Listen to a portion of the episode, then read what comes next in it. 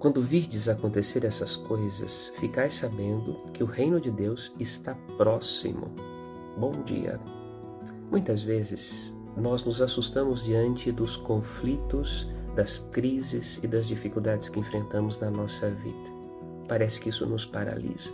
Mas Jesus nos ajuda a dar um passo diante disso, a contemplar o que é que uma flor que está arrebentando, o que é que um parto anuncia anuncia vida nova, transformação, anuncia que a vida vence em meio às dificuldades e os conflitos.